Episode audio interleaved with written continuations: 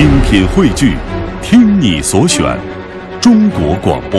radio.dot.cn，。各大应用市场均可下载。欢迎听众朋友继续收听《财经夜读》读人物。杨丽萍可以说是中国最著名的舞蹈演员了。很多朋友熟悉的是她精湛的舞蹈造诣，但是对于她的感情生活，很多人呢都比较陌生。我们今天晚上的这个人物故事，就一起来听一听杨丽萍的爱情故事，《爱的鼓声》。他们的那些故事，伴我们一起成长。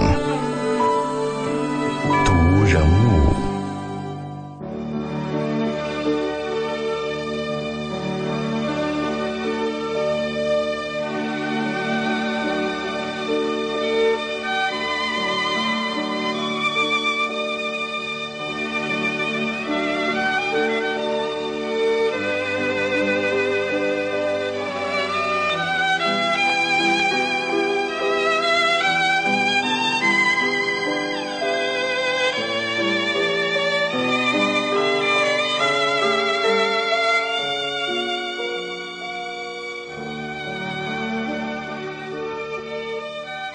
一个人不仅要给人留下深刻印象，而且更得高亢激昂、响声飞扬。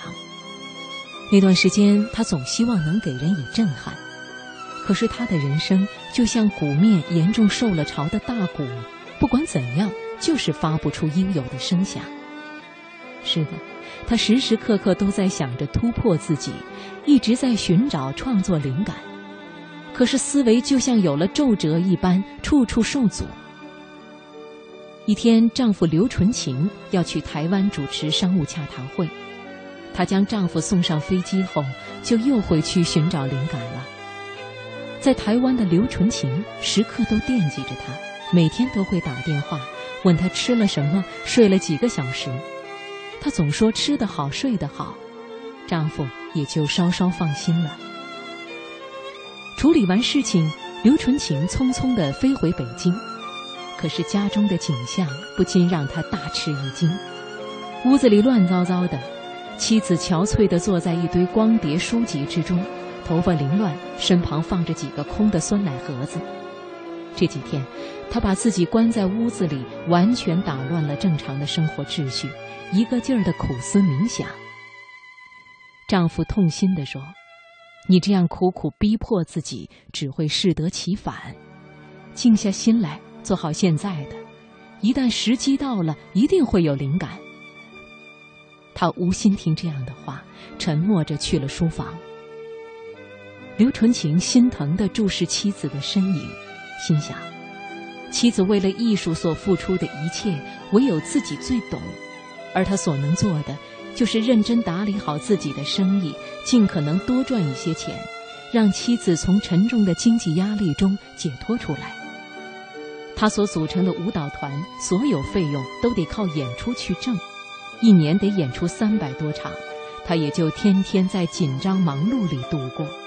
许多时候，连续一个星期，每天只能睡两个小时。商演让他一颗飞扬的心被砸落在红尘。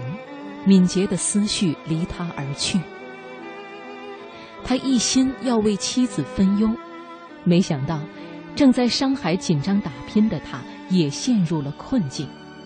那几天，丈夫在日本，接到丈夫的助理打给他的电话以后，杨丽萍立刻乘飞机到了丈夫身边。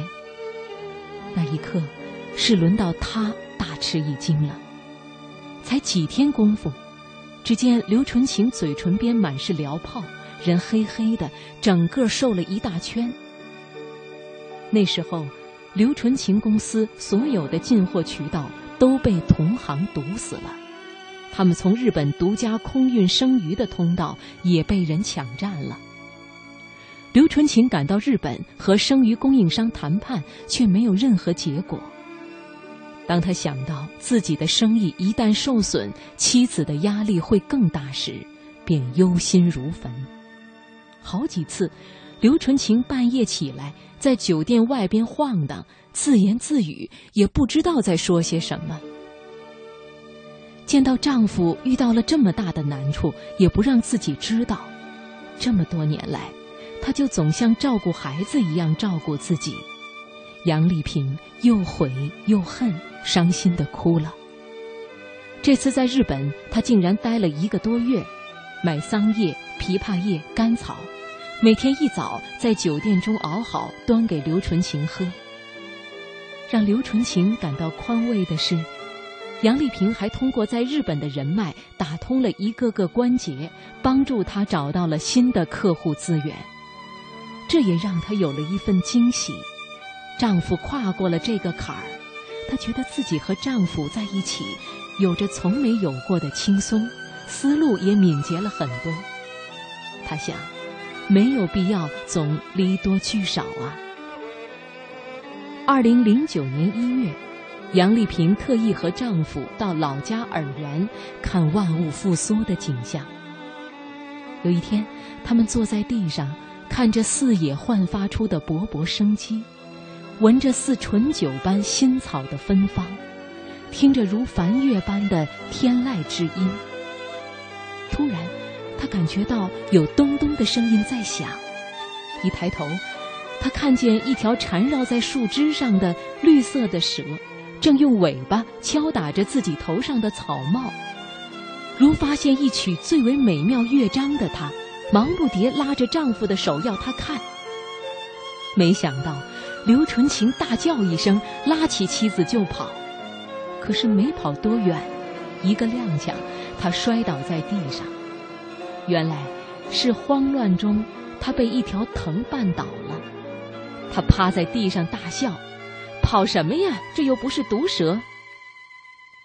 可是，她看到了丈夫一副痛苦表情的脸。你怎么了？她赶紧去拉他，他却哎呦一下叫开了。她这才知道，她的右膝盖骨脱臼了，动一下就像针扎般疼痛，还有一根树枝扎进了她左腿，足有半尺深。当她把树枝拔出来后，血顿时鼓鼓的往外冒，她赶紧用一块干净的手帕为丈夫包扎，又扶着他到村子找接骨师接骨，随着又去卫生室清洗包扎伤口。也许连下带伤，晚上刘纯晴就开始发烧，她决定带丈夫回北京。你把我送上飞机就行了，你安心在这儿做自己该做的事吧。她感到一阵心酸，握住丈夫的手。你看，以前我做的是多么不够，你成了这样还不让我管。我陪你回北京吧，快要过年了，今年我们在北京家里过年。这可正是他所期盼的。结婚十多年，他们从来就没有好好的过一个年。大年三十儿吃团年饭的时候，刘纯琴握住妻子的手，久久凝望着她。这次虽然我受了一点伤，可觉得挺高兴的，和在日本一样，让我感到你从女神回到了人间，成了一位温柔能干的妻子。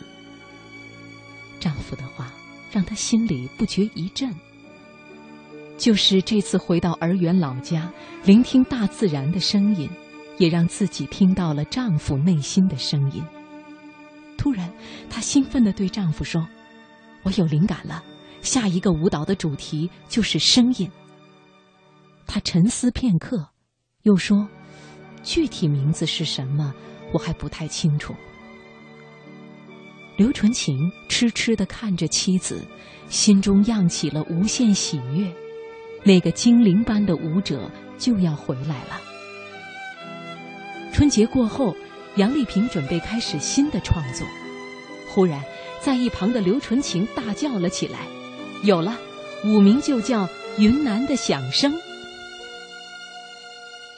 二零零九年五月七日，《云南的响声》在昆明首演，演出获得巨大的成功，被誉为云南印象的姊妹篇。不，这不仅是印象。而是一种震天撼地的响声，夫妻间的真爱，在一起的相互交流与启发，让他一发不可收。二零一一年，他创作出的《孔雀》让他的人生飞得更高远。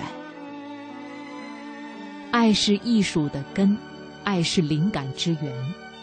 人生也许是一面鼓，只因有了爱，相爱的人有了更多的交流和启发，才能让你的人生发出最响亮、最动人的声音，展示出无限的艺术魅力。